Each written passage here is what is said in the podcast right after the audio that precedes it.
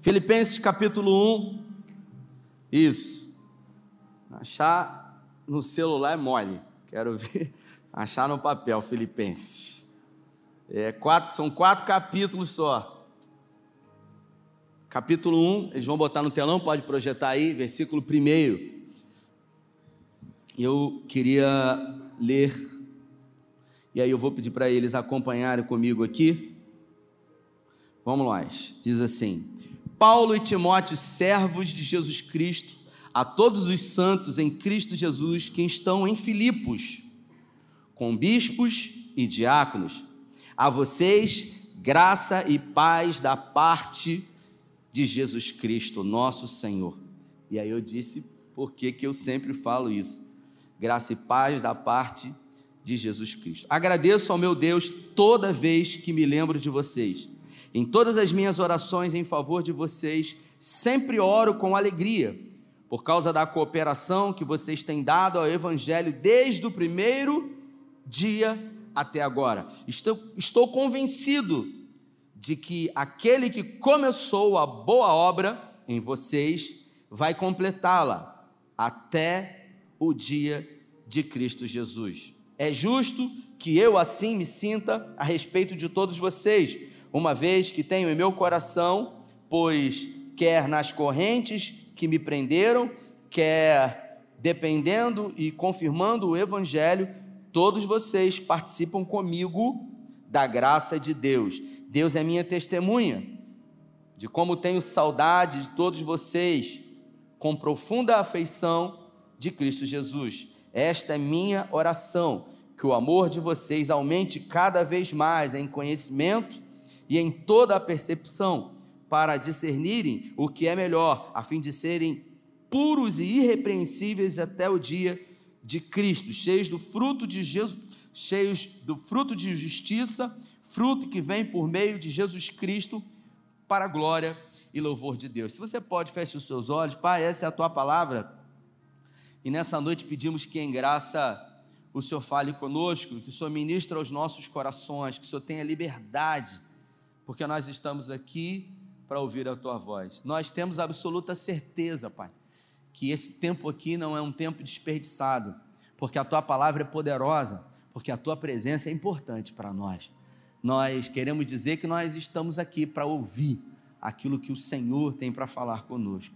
Por isso, tenha liberdade em nome de Jesus. Para a gente entender esse contexto, é uma carta que Paulo escreveu a uma igreja, e essa carta é conhecida como a carta da alegria que Paulo escreveu. Nós estamos aqui há 60 anos depois da morte de Jesus, e nós estamos também há 20 anos de ministérios do apóstolo Paulo. Lembrando que o apóstolo Paulo, ele era um judeu. Ele era um judeu. E ele era um perseguidor da igreja de Jesus. Ele perseguia a igreja. Então ele era alguém que cumpria a lei ao máximo, mas ele, obviamente, era um religioso. Algumas cartas dele trazem para nós a figura que ele era. Um, como em algumas traduções diz, uma fera indomável. Ele pegava os cristãos reunidos em cavernas e ele arrancava os cristãos de lá, vazavam os olhos para que eles negassem a Jesus, porque ele achava que Jesus realmente não era o filho de Deus. Até que no livro de Atos, no capítulo 9, numa viagem, ele tem um encontro com o Senhor. Ele ouve uma voz, um clarão, ele fica cego, montado num cavalo, e aquela voz diz: Saulo, Saulo, por que me persegues? E aí você imagina um perseguidor, uma pessoa cruel. Ele era cruel. Ele aterrorizava, a fama dele era conhecida em muitos lugares. Então você imagina uma pessoa cruel, uma pessoa que havia feito mal a muita gente que servia a Deus. E agora Paulo se converteu. Saulo, o irmão, o perseguidor, se torna irmão, o irmão em Cristo. E aí você imagina, eu acho que está muita luz aqui no pessoal, estou vendo muito reflexo. Se puder diminuir um pouco essa luz, o pessoal está até pedindo aí. Se puder botar na cena da pregação, porque está muita luz aqui no pessoal. Amém, gente? Tem alguém aí? Ah, isso aí, pô. Dá um glória a Deus aí, gente. Valeu um glória, né? Isso aí, pô. Eu não consigo enxergar ninguém. Eu estou vendo as pessoas aqui, falei, esse pessoal, né? O pessoal tudo assim de olho fechado. Falei, hum, é o pessoal que Deus vai fazer o milagre. Já fez, né? Então, voltando para Paulo aqui, o irmão Paulo se converte. E aí, o irmão Paulo fez mal para um monte de gente. E o irmão Paulo agora está na igreja. E o irmão Paulo agora sentou do lado de Zé, do lado de Fabi, do lado de Lucas. Não, o irmão Paulo não vai sentar do meu lado. O irmão Paulo, eu quero dar uns tapas nele. Igual eu vi um desenhozinho um dia desse, Adão correndo, né? A imagem no céu, Adão correndo e todo mundo atrás dele para dar uns tapas nele. Porque depois que ele comeu a maçã, do suor do seu rosto comerá o teu pão, a culpa é tua. Então, a gente acaba percebendo o que que Paulo viveu, o que que Paulo sofreu. A gente pode nominar quais foram os sentimentos que houveram no coração de Paulo, quais foram os sentimentos que houveram no coração das pessoas. O que, que as pessoas sentiram por Paulo? Fala aí, Galtinho. Quem lembra? Raiva, mais o quê? Ódio. Hã? Tá piorando, hein? Hã? Vamos lá, gente. Medo. Medo, claro. O pessoal ficou feliz ou triste? Não ficou feliz. Ué, mas o, o cara não se converteu? Ah, mas nem sempre a gente fica feliz quando se converte, que a gente quer primeiro que sofra, que, né? E o irmão Paulo veio para a igreja e agora é alvo de preconceito, discriminação, não aceito. Ele viveu isso na pele, sim ou não? Muito. As pessoas receberam ele como irmão, sim ou não? Não. Então o cara viveu na pele. Os evangelhos mostram que Paulo, né, as cartas mostram que Paulo, logo que se converteu, ele recebeu muita resistência. Ainda tem luz, tá, gente? No pessoal, o pessoal da iluminação, ainda tem um pouco de luz aí, se puder diminuir bem, para não incomodar o pessoal. Ele recebeu muita hostilidade, mas uh, isso não foi problema para ele. Por quê? Porque logo que ele se converteu, Tiago, ele foi levado para a Arábia e ele ficou três anos lá. Quantos aqui lembram quantos anos os discípulos de Jesus eles foram discipulados. Quantos anos, gente? Me ajuda a pregar aí, gente. Três anos e meio, isso. Três anos, três anos e meio. E o apóstolo Paulo, ele foi para a Arábia durante três anos, até a poeira baixar. E ele ficou três anos lá, sendo discipulado, sendo preparado. Ele já conhecia muito a palavra, muito a lei, mas ele se pegava demais à lei. Ele era um legalista, aquele cara que cumpre tudo à risca sabe? E depois desses três anos e meio ele veio e ele começou a pregar o evangelho. Ele chamou um irmão para fazer parceria com ele, para fazer viagens missionárias. Quem foi o, o primeiro? O primeiro irmão que foi com ele? Quem lembra aí? Paulo e e Silas. O pessoal fica com medo de falar, vou errar aqui, meu Deus. Paulo e Silas. E ele fez algumas viagens com, com Silas, viagens essas que ele plantou igrejas. Então, a partir do momento que a graça de Deus alcançou a vida dele, ele falou: Não vivo mais eu, Cristo vive em mim. Então, tudo o que eu faço agora, a partir de agora, é para a glória de Deus. As pessoas começaram a hostilizar a vida dele e ele entendia, porque tinha um preço. É, Gálatas 6,7 diz que aquilo que o homem semear, certamente ele colherá. Então, tem gente que está no mundo, tem gente que está aí fora, Aí o cara se converte, vem para a igreja. O cara se rende a Cristo. Aí de repente o cara diz assim: você já deve ter ouvido essa frase. Pô, cara, eu estava lá fora, a vida tranquila. Eu vim para a igreja começou a ter, piorar as coisas para mim. Quem já ouviu isso? Porque o cara acha que veio para a igreja e agora vai ser tudo novo, mas o cara plantou um monte de porcaria. Aí vem para cá, igual aquele pastor que falava assim, ele ia nas penitenciárias, ele ia nas penitenciárias, você deve lembrar quem é, e ele pegava o microfone e botava na boca do preso, aí falava assim: Ora comigo aí, Senhor Jesus, me tira daqui, me liberta. Aí tinha uma hora que ele falava assim: rasga os meus processos. Pô, rasga o processo? Peraí, meu irmão. O que, que você fez, rapaz? Como é que vai rasgar processo? Você tem que pagar pelo que você fez, cara. Ué, você fez, você tem que pagar diante dos homens que você fez. E Paulo, ele teve que pagar, obviamente, isso. Ele viveu isso na carne. Só que agora, nessa carta aqui, ele se encontra há 20 anos pregando o evangelho. há 20 anos servindo a Deus, e há 20 anos sendo contrariado por muita gente, inclusive pelos de dentro. E nessa carta, quando ele escreveu a carta aos Filipenses, Paulo se encontrava preso em uma prisão domiciliar em Roma. Ele estava em Roma, preso, e ele tinha que pagar pela sua hospedagem, pela sua alimentação, pela caneta que ele escrevia, pela tinta, pela pena, pela caneta, pelos pergaminhos que ele escrevia, ele tinha que pagar com o próprio trabalho dele. Então o que, que ele fazia? Ele escrevia cartas para igrejas que ele havia plantado em vários lugares, pedindo aos irmãos ofertas, para que pudesse auxiliá-lo sobre isso. Agora, uma pessoa que teve a vida que ele teve, se converteu genuinamente, passou três anos na Arábia e passou depois 17 anos pregando o Evangelho. Mas não é pregando o Evangelho em Cabo Frio, é pregando o Evangelho em lugares onde ele sofreu perseguição, onde ele foi apedrejado, onde ele viveu naufrágio, onde ele passou frio, onde ele passou fome, onde ele foi verdadeiramente perseguido. E depois de 20 anos sendo perseguido, ele está escrevendo uma carta preso Repita comigo: preso. Preso. Numa prisão domiciliar. Algemado a um guarda romano que fazia turno. Por quê? Porque a primeira vez que ele foi preso, ele fugiu. Lembra lá? Eles estavam na cadeia, Paulo e Silas, e aí eles começaram a fazer o que, Bia? Cantar. Pensei que você ia falar orar.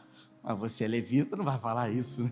Tá igual o, irmão que estava pregando um dia desse, Julico. Ele falou assim: é, Lázaro era o que de Jesus? Aí tinha uns pastores assim atrás. Aí ele falou, primo. Aí ele, irmão. Não, amigo de Jesus. O cara não sabia, falou que era primo. O outro irmão, não, amigo de Jesus. Aí, oh, é. Então, eles adoraram a Deus e eles foram libertos. Então, o carcereiro ia se matar e Paulo falou: Não, rapaz, não se mata, não, que a gente não vai fugir para nenhum mal acontecer com você. E aí o que, que aconteceu? Eles saíram da cadeia e havia rumores de que ele era alguém que fugia.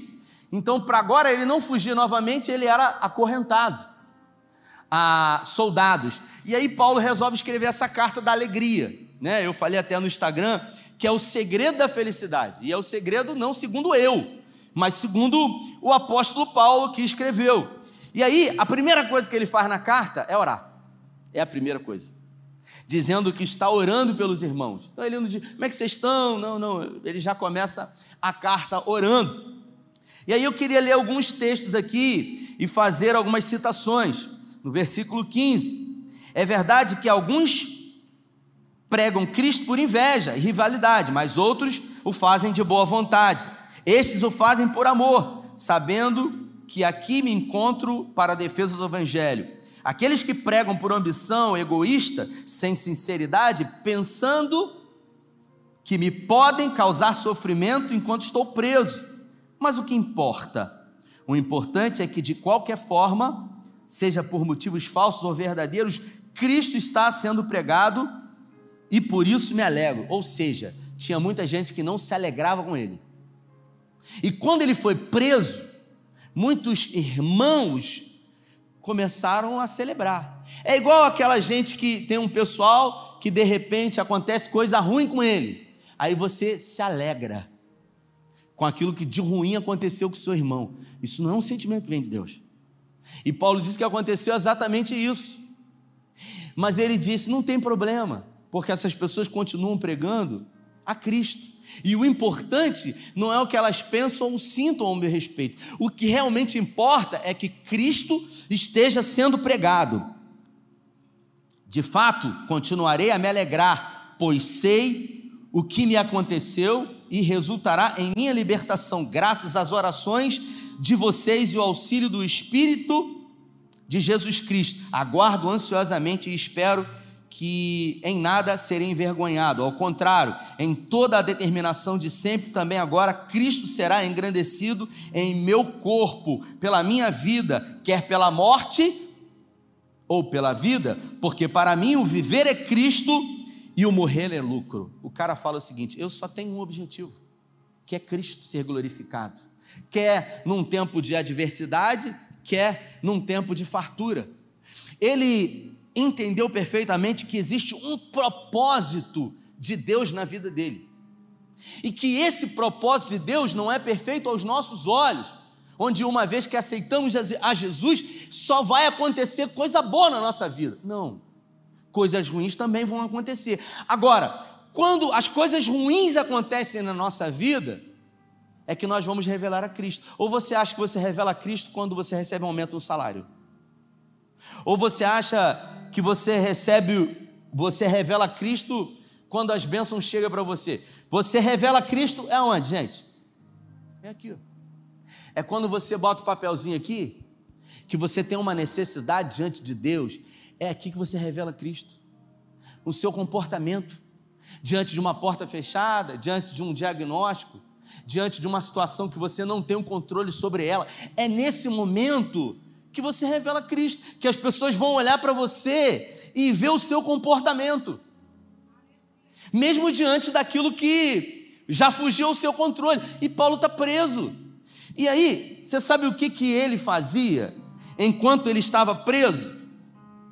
Ele, a cada turno, né, alguns, algumas correntes teológicas dizem, Galatim, que os turnos eram de quatro horas, que os soldados romanos revezavam. O cara estava amarrado, algemado lá. Então, a cada quatro horas, um soldado romano trocava. E Paulo recebia visita de alguns irmãos. Paulo era um prisioneiro político. Qual era o motivo da sua prisão? Por que, que ele foi preso? A acusação. Perturbador da ordem. Por quê? Porque ele pregava o evangelho. Ele só pregava. E o cara foi preso por isso. Ele podia dizer o seguinte: Poxa, me converti, estou há 20 anos pregando o Evangelho e agora eu estou aqui preso. Ele podia estar com esse sentimento, sim ou não, gente? Claro, porque eu estaria com esse sentimento. E ele está como? Alegre. E você sabe o que, que ele fez? Cada vez que um soldado romano trocava de turno, ele contava as histórias da vida dele para o cara. Ele contava os testemunhos daquilo que tinha acontecido na vida dele. E depois de quatro horas, o cara ouvindo os testemunhos do que Deus tinha feito na vida dele, sabe o que acontecia? O cara se convertia a Cristo. E ele começou a entender um propósito de Deus nisso. Tanto é que quando ele saúda em uma das cartas, ele fala assim: saúdos da casa de César. Ele está falando quem? Da guarda romana. Porque muitos haviam se convertido. Porque o cara era obrigado a estar tá amarrado com Paulo ali no seu turno. Enquanto você estiver aqui, meu irmão, você tem que me ouvir. E ele tacava a palavra no cara. Ele contava aquilo que era da vida, a experiência. Falava com Laerte ainda há pouco. Às vezes, irmãos, a gente não precisa pregar Jesus. Basta que a nossa vida possa refletir Cristo na vida das pessoas, que o nosso comportamento. Agora, para isso, nós te, temos que entender que nós somos sal. Quem gosta de comer churrasco aqui? Gosta? É verdade. Aleluia. Glória a Deus. Prometeram picanha, não comi ainda, mas vamos ver. Vamos mudar de assunto. Glória a Deus. Vamos falar de uma carne boa. Fábio, sem ser picanha, qual é a carne boa? Para churrasco? Ó, dá água na boca. Qual a carne? Fala aí. Outra. Falar outra. Contra filé. Quem gosta de comer um contrafilé aí, gente? Na chapa. Meu Deus. Aí você pega aquele contrafilé, fala um, um nome aí de um contrafilé. Charneirinha, né? Hã? É, aquela bife de chouriço, né? É, meu Deus. Fala até em mistério. Aí, vamos lá, ah, Zé, isso faz parte da pregação. Julio, segura aí. Você vai pegar aquele bife, dois dedos, capa de gordura, churrasqueira tinindo, meu irmão. Aquela, aí você bota aquele barulho do céu. Meu Deus, coisa linda. Cinco minutinhos de um lado, você vira, olha, ele está assim, ó. Esse cara aqui, se o Zé não pagar hoje para mim uma comissão, que tem gente vai no Zé sair daqui. Aí você vira o lado, glória a Deus, está queimadinha, gordurinha queimadinha daquele jeito. Ó, ela está assim, ó, hum. vamos lá, é sério. Aí você corta, eu ganhei um kit de, de churrasco da, da Casa das Tintas, meu Deus. Aí você corta assim, e aí você come sem botar sal, pensa. Vai estar tá gostosa? Meu Deus, horrível. Pensa num negócio indigesto. Pode estar tá macia. Se não tiver sal, vai estar tá o quê? Horrível. Mas quando você coloca o sal na carne, né? O sal ele fica visível, a não ser que for aquele granulado, mas depois ele derrete, né? O sal ele não é visível, ele não é perceptível a olho nu, mas ele está ali. E se ele não estiver ali, faz toda a diferença. Então pode ser a melhor carne do mundo, se não tiver sal, não presta. É assim.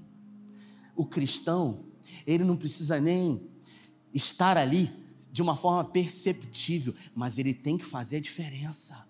Aonde ele está, ele faz a diferença.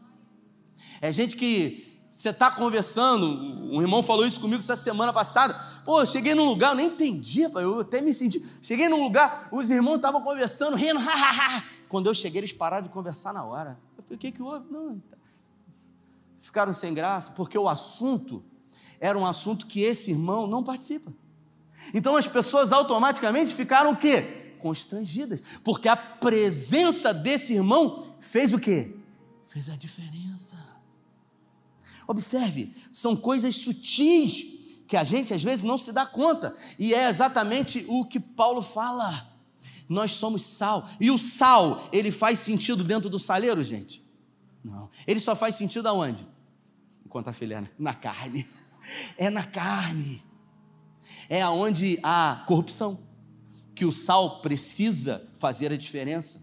É onde existe abundância de pecado. É ali que o sal faz a diferença. Da mesma forma, a luz. Então nós fomos chamados para ser sal, para ser luz da terra. E Paulo, ele fala exatamente sobre isso. E aí, eu vou pular para o capítulo 4, que é específico. Depois você puder ler em casa, esse texto é um texto muito rico. Eu marquei muita coisa para falar aqui. Ele fala aqui dos irmãos de César que estavam lá, mas eu quero me deter capítulo 4, eles vão projetar no, no versículo 4, que ele diz assim: alegrem-se sempre no Senhor. O cara está preso, o cara está preso. E o cara tem que, o cara tem que pagar ainda pela moradia, pela comida e por tudo, o agasalho dele. Aí ele fala o seguinte: para quem está livre, alegrem-se. Tem gente que está livre e não está alegre.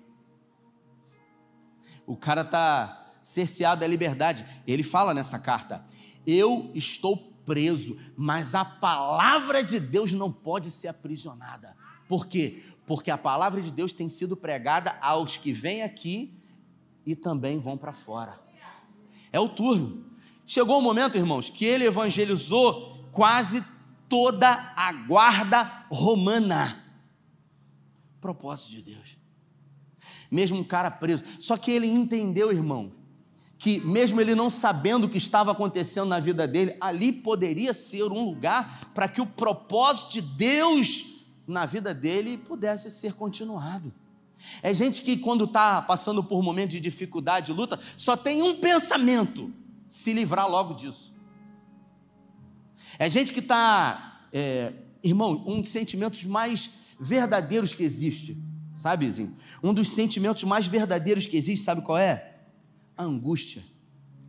Porque quem está angustiado não consegue fingir, meu irmão. Não consegue mentir. Quem está angustiado, se tiver um aniversário, não vai, porque todo mundo vai perceber. Você não consegue ser quem você não é. E esse sentimento é um sentimento reflexivo, porque está fazendo você fazer uma autoanálise da sua vida, das suas questões. 80, eu diria, até mais do que isso, 90% das pessoas, os problemas delas, sabe qual, qual, é? Elas acham que a solução dos problemas delas é o quê? Dinheiro. 90%, 95%. Mas tem gente que tem muito dinheiro e continua tendo problema. Então, a solução é o dinheiro, sim ou não? Não. Só que a gente acha que é. E a gente vive em busca daquilo que a gente acha que é a solução do nosso problema. E aí Paulo ele diz: "Alegre-se no Senhor". Novamente direi: alegre-se. Seja a amabilidade de vocês conhecida por todos. Perto está o Senhor. Aí ele fala: "Não andem ansiosos por coisa alguma, mas em tudo, pelas orações e súplicas, com ações de graças, apresentem os seus pedidos a Deus. Ele ensina que, né? Orar é uma coisa, pedir é outra coisa e agradecer é outra coisa totalmente diferente. Tem gente que mistura tudo. Ele diz que orar é uma coisa. Orar. O que é orar? É falar com Deus. Então, orar não é pedir. Orar é conversar. Repita comigo: oração é uma conversa. É isso. Tem gente que orar é pedir. Já começa a oração pedir, Senhor, quero pedir, pro Senhor, você imagina você é, é o pai. Imagina você é um pai. Aí o Nicolas, toda vez que Zinho abre, que, que Nicolas abre a boca para pedir alguma coisa. Toda vez. Porque ele é uma criança. O Tito e Mirella, a gente senta para dar comida para eles, é uma petição. Ele, ele pede água, aí eu tenho que dar comida para ele. Aí quando ele termina, eu dou comida para Mirella. Aí ele pede água, ela pede suco, aí ele acaba de, de comer, ele quer o iogurte, aí depois ele quer a uva, e aí aquela petição, aí eu sento para comer, aí ele vai, pede uma coisa, pede outra. Aí teve um dia que eu falei, cara, falei, peraí que o escravo já vai, pô. Falei para ele, deixa só o escravo comer aqui, pelo menos. Porque a gente se sente assim, cara, não é?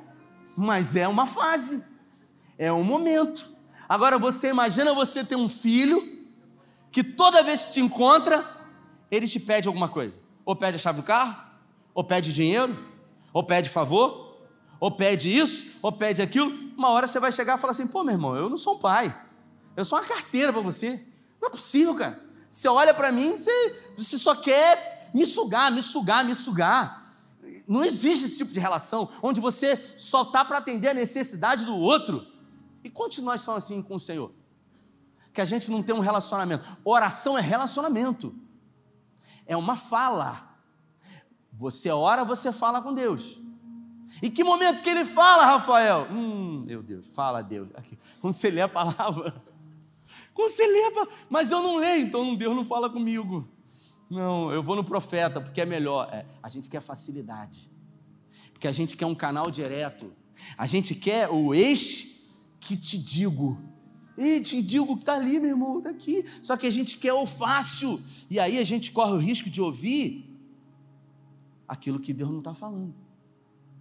Porque eu conheço pessoas que se encontram presas numa palavra de um pseudo homem ou mulher de Deus que disseram para alguém no momento que essa pessoa pegou isso para ela e disse: Olha, hum, tem uma palavra sobre a minha vida. E a pessoa vive anos e anos na expectativa do cumprimento de uma palavra que Deus não falou. E isso é muito perigoso. Por quê? Porque a gente quer ouvir, às vezes, Deus no lugar errado.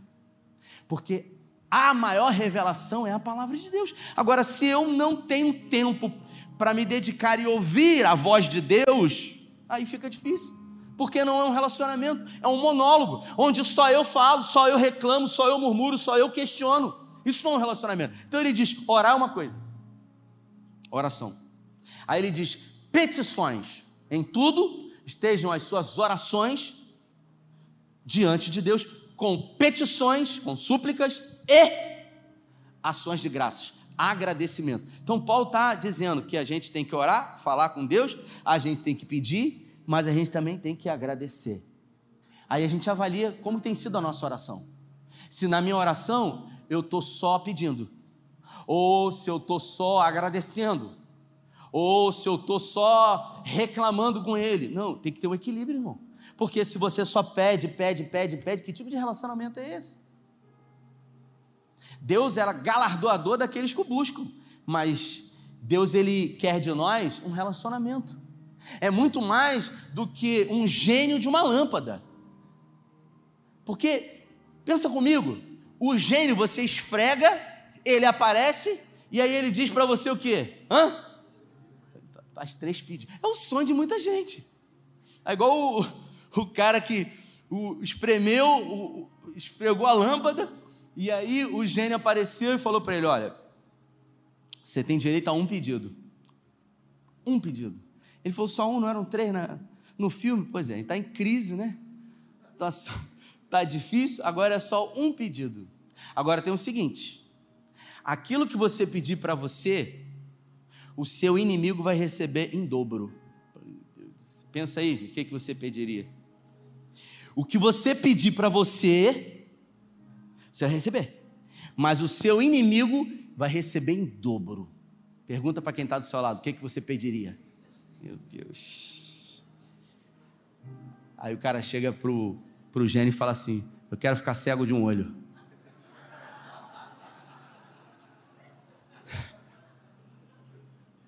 Acredita nisso? Tem gente que é assim. Dentro da igreja. Glória a Deus por. Eh, você está achando que é piada, é brincadeira? Tem gente que se alegra com a derrota dos outros, cara. Tem gente que celebra por dentro. E quem conhece, o Glautinho, o nosso coração é quem? É Deus. E Paulo está dizendo para a gente aqui, meu irmão, alegre-se no Senhor. O cara está preso. Está dizendo, alegre-se. Quando eles sobem, é para dizer para mim, ó, você não tem mais tempo. Eu fico fazendo graça antes, em vez de pregar primeiro. Aí ele fala o seguinte: não andem ansiosos por coisa alguma. Aí você fala assim para mim, repete comigo assim: falar é fácil. Meu Deus, como é que eu não vou andar ansioso? Né? Você não está na minha pele, você não sabe o que eu estou passando. Aquele 48 fica me ligando direto, da onde isso, gente?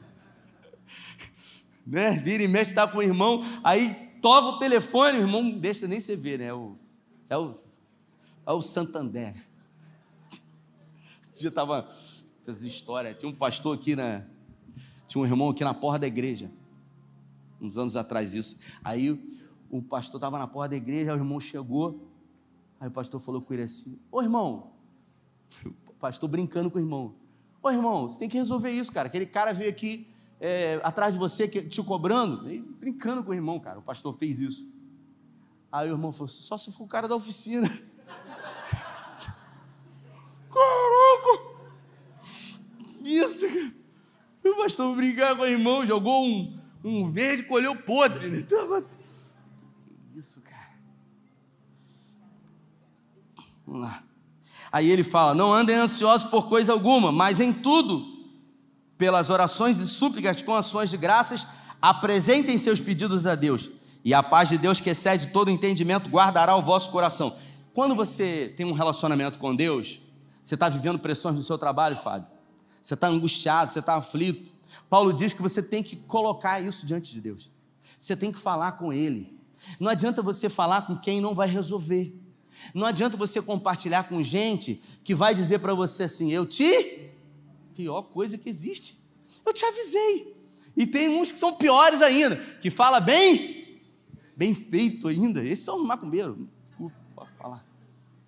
Não é? Aí Paulo fala o seguinte, aqui ó, não andem ansiosos por coisa alguma, antes em tudo estejam ante de Deus, com orações, súplicas ações de graça, os seus pedidos diante de Deus, e a paz de Deus que excede todo entendimento guardará o vosso coração. Ou seja, se você fizer isso, tiver um relacionamento com Deus, William, se você colocar, se você ler a palavra de Deus, ouvir, porque isso aqui são conselhos.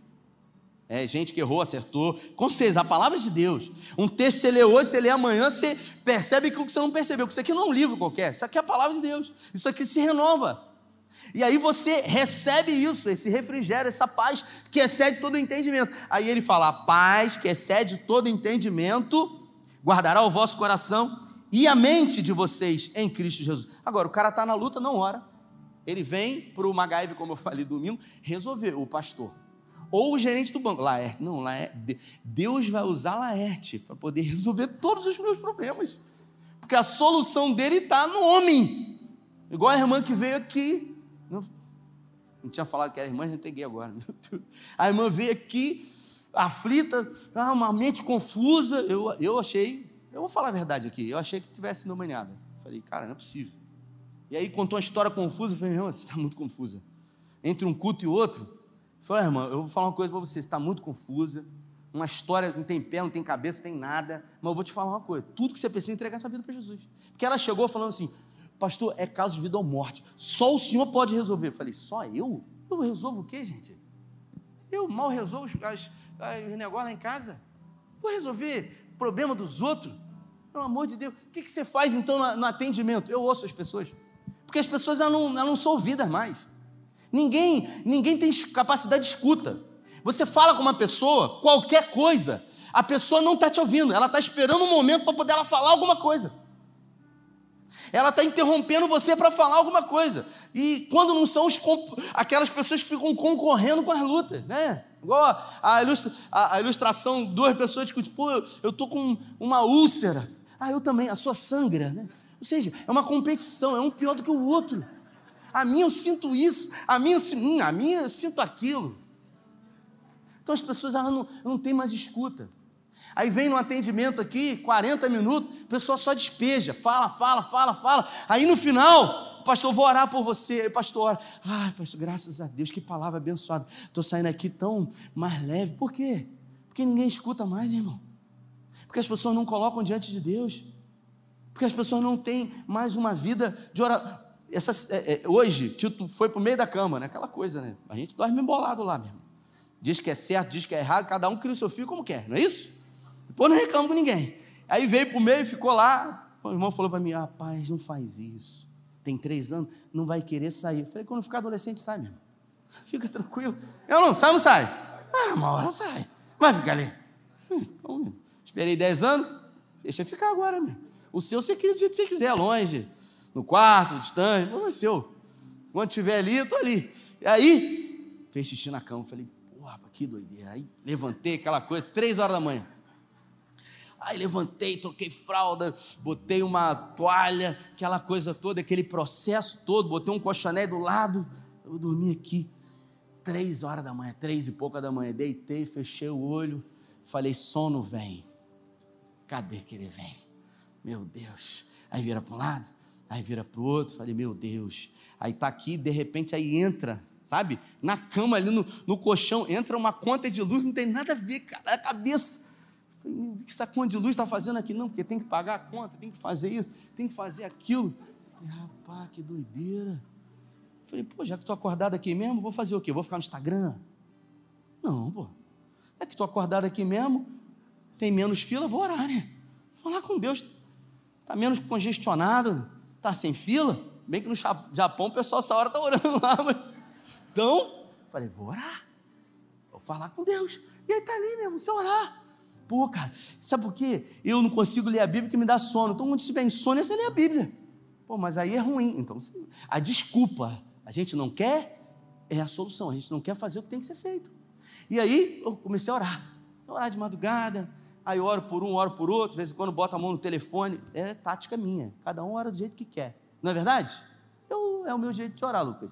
Aí eu pego o telefone, Senhor, abençoa todos esses contatos aqui. Eu estou orando por você. Estou, não estou, gente? Senhor, eu quero abençoar, pedir que a tua mão esteja sobre eles e tal. Tem um pastor que ele ora por mim todo dia. Todo dia o cara ora por mim.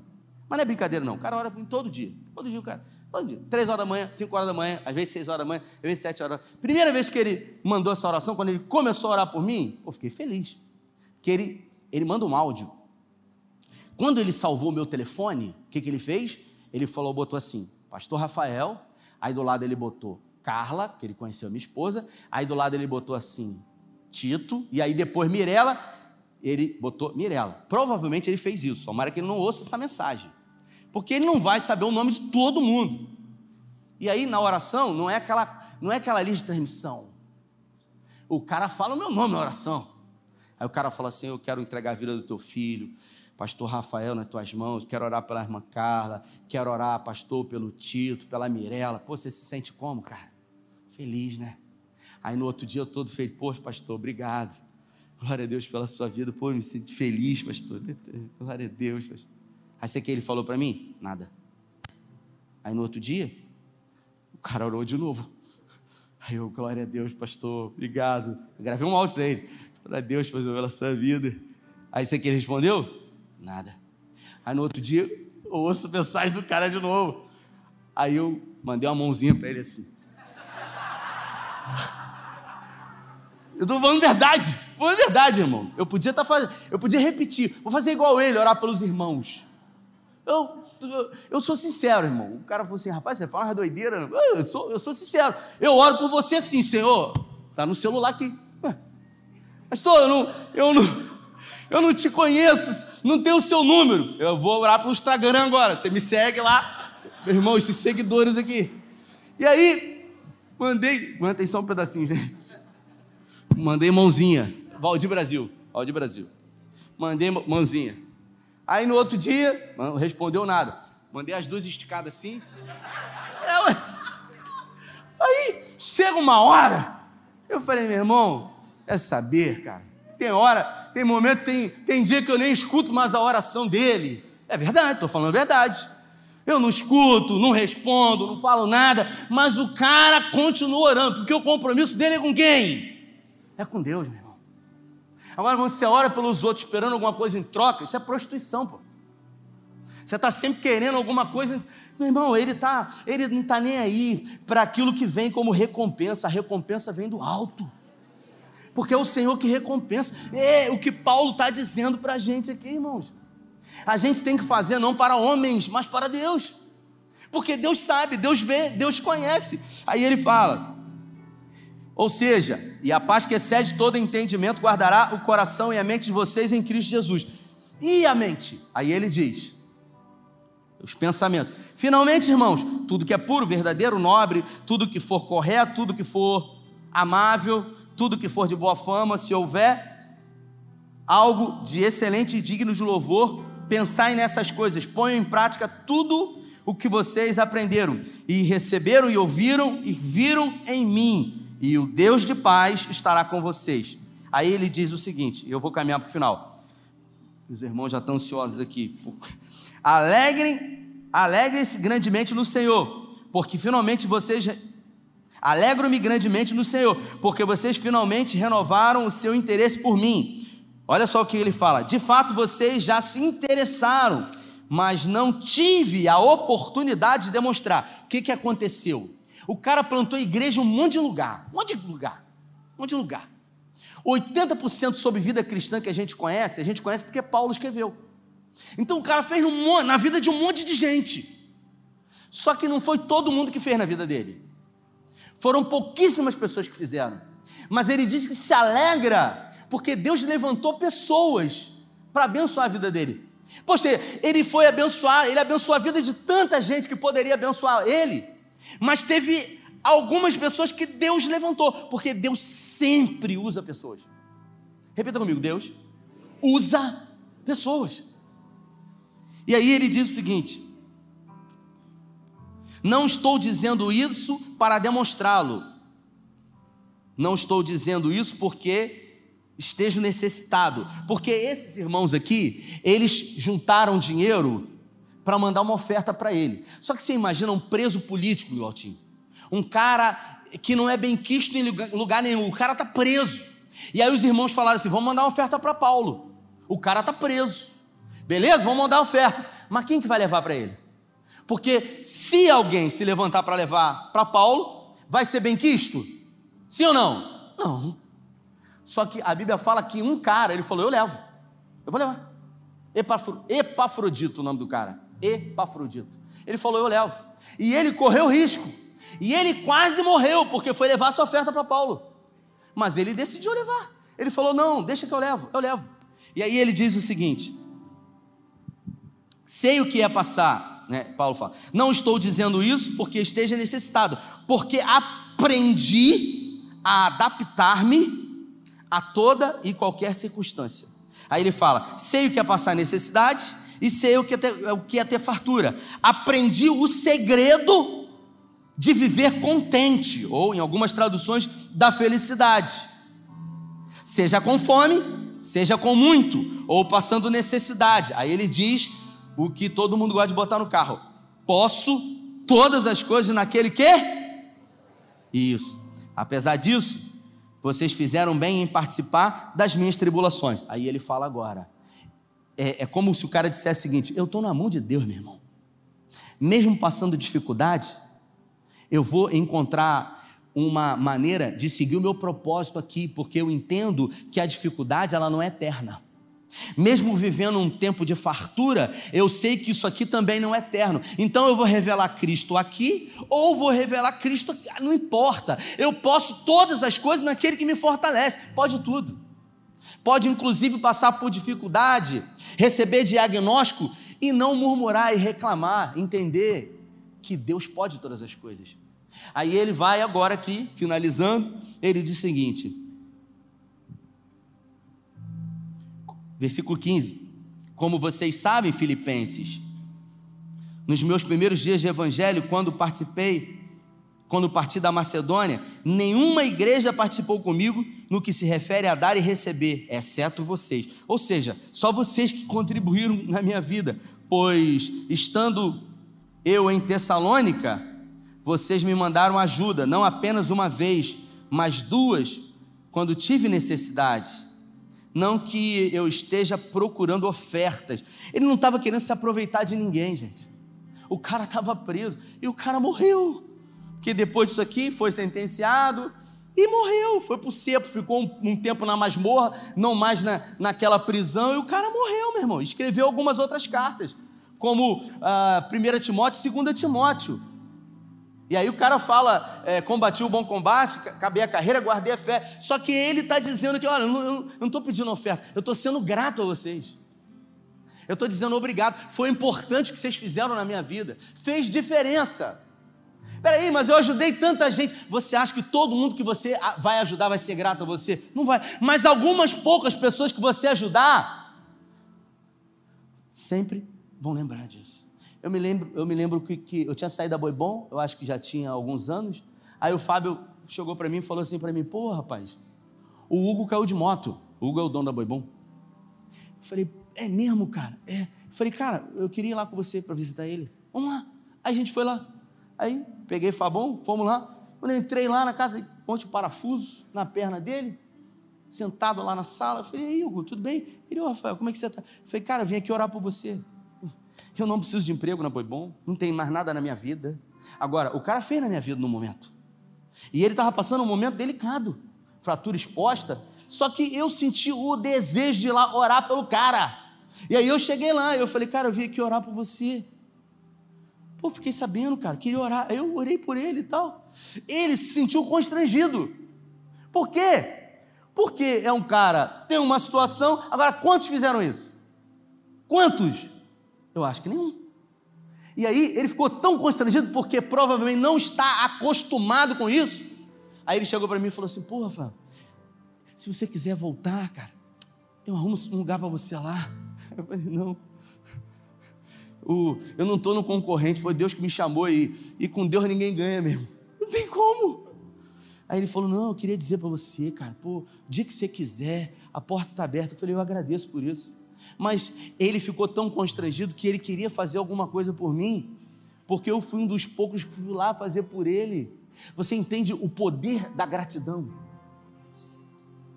Por isso que a Bíblia fala que a vontade de Deus é que eu e você possamos ser gratos a Ele pelo que Ele faz. E aí Paulo avança aqui, estou terminando, gente.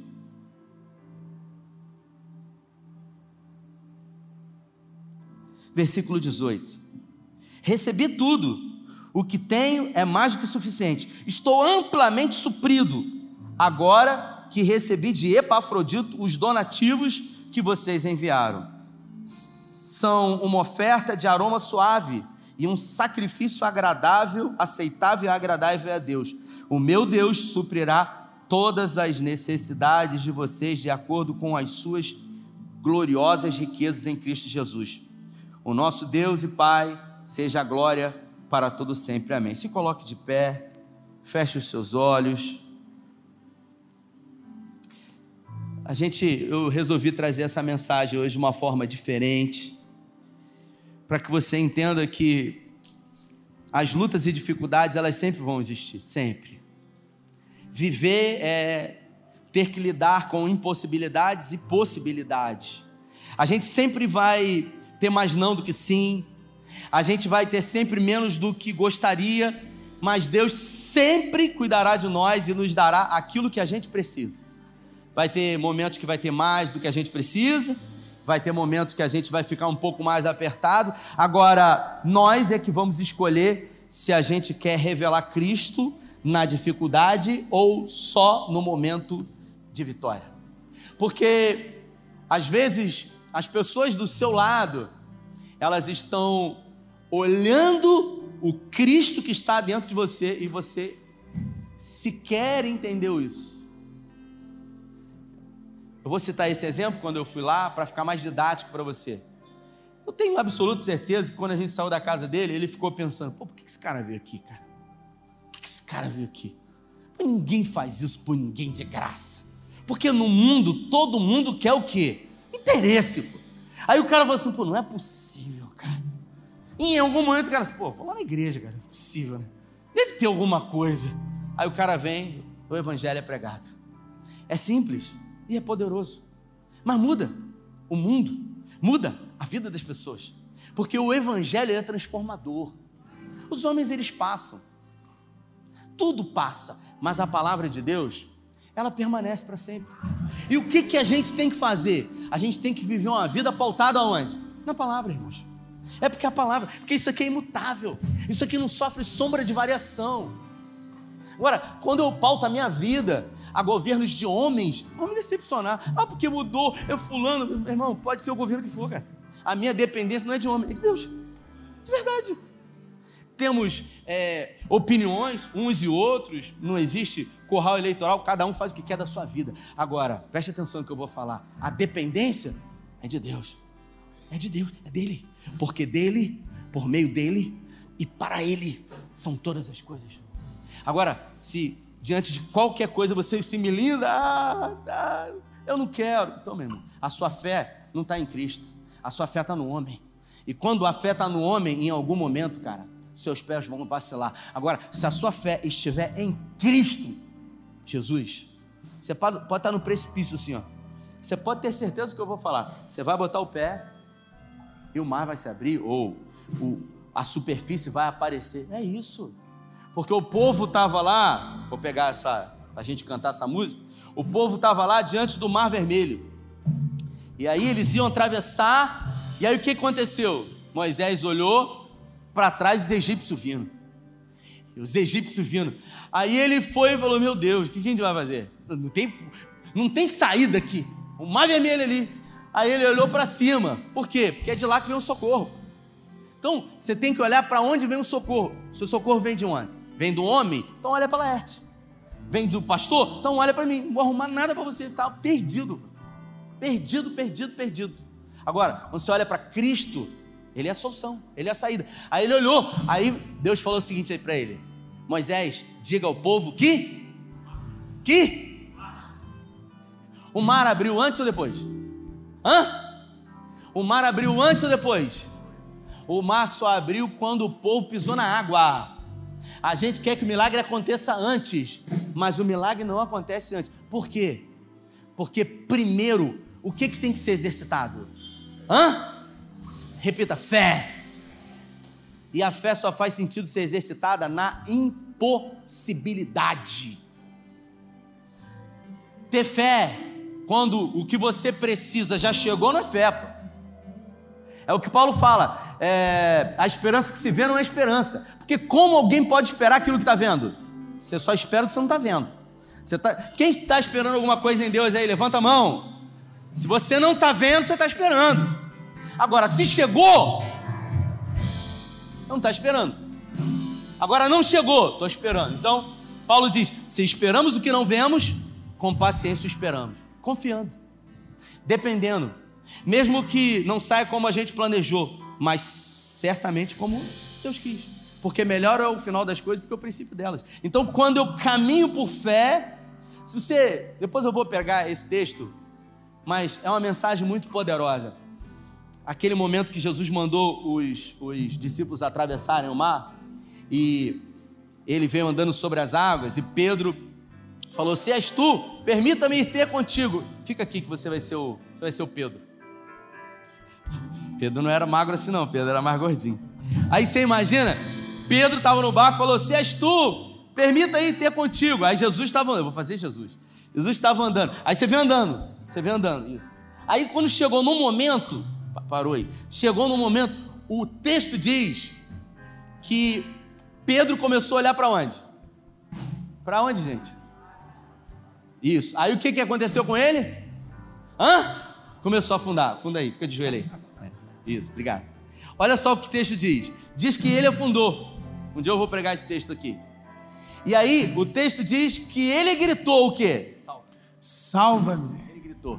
Aí o texto diz assim: imediatamente Jesus erguendo o quê? As, as mãos. Peraí, peraí, peraí. Pode ficar aí. O texto diz que imediatamente Jesus erguendo as mãos. Imediatamente. Isso quer dizer que eles estavam bem o quê? Estavam bem próximos. O cara estava perto de Jesus. Jesus, obrigado, estava perto do cara e o cara teve medo. Você acha que Jesus estando perto da gente a gente não vai temer? Ai. Mas é nesse momento que a gente tem que confiar. Por isso a gente não pode tirar os olhos dele. Paulo morreu, mas o legado dele permanece vivo. Hoje, nós estamos falando sobre a história de um cara que deixou um legado. E qual é o seu legado? Qual é a sua história? Ou você acha que o currículo dele foi porque ele só teve sombra e água fresca? Não, não. Foi porque ele viveu uma vida de privações e impossibilidade. Mas isso fez com que a fé triunfasse. Porque a fé é a resposta para a palavra de Deus.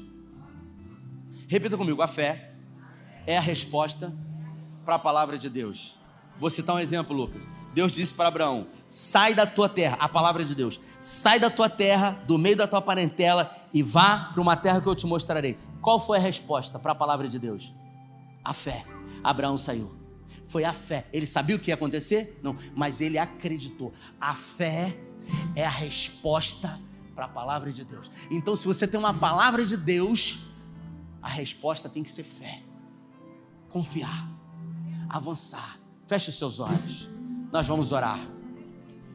Se você tem realmente uma necessidade, se você tem algo, se essa palavra falou com você, que você precisa que Deus atue diretamente na sua vida, eu não sei o que, que é. Mas o que eu sei é que Ele é poderoso para mudar a situação, para reverter quadro, até mesmo diante de impossibilidade. Mesmo no seu lugar, estamos todos de olhos fechados. Queria que você levantasse uma de suas mãos. Eu posso não ver, o irmão que está do seu lado, que está de olho fechado, não vê, mas o Deus da sua vida, Ele vê, Ele conhece, Ele sabe. É no teu nome, Senhor. Que homens e mulheres estão de braços erguidos aqui, colocando diante do Senhor petições, necessidades, angústias, adversidades, medos. E nós queremos pedir que no nome de Jesus, o Senhor contemple as orações dos seus filhos. Que toda ansiedade possa ser substituída pela confiança e fé. Todo medo possa dar lugar à coragem. Que, que tão somente possamos confiar e depender de Ti. Porque o Senhor é o Deus das nossas vidas. O Senhor mesmo, ontem, hoje e eternamente, foi o mesmo na vida de Paulo, na vida de todos os heróis da fé, e é o mesmo hoje nas nossas vidas. Nós queremos ser resposta para a palavra do Senhor, através da fé, através de uma atitude corajosa em direção a uma palavra, porque o Senhor não mente, o Senhor não muda, o Senhor não falha. Pai, nós pedimos pela nossa casa, pelos nossos filhos, pela nossa família, por aquilo que fazemos em prol do nosso sustento. Que o Senhor nos abençoe, que o Senhor nos guarde, que o Senhor nos esconda debaixo das tuas asas, que o Senhor nos torne invisíveis aos olhos dos inimigos.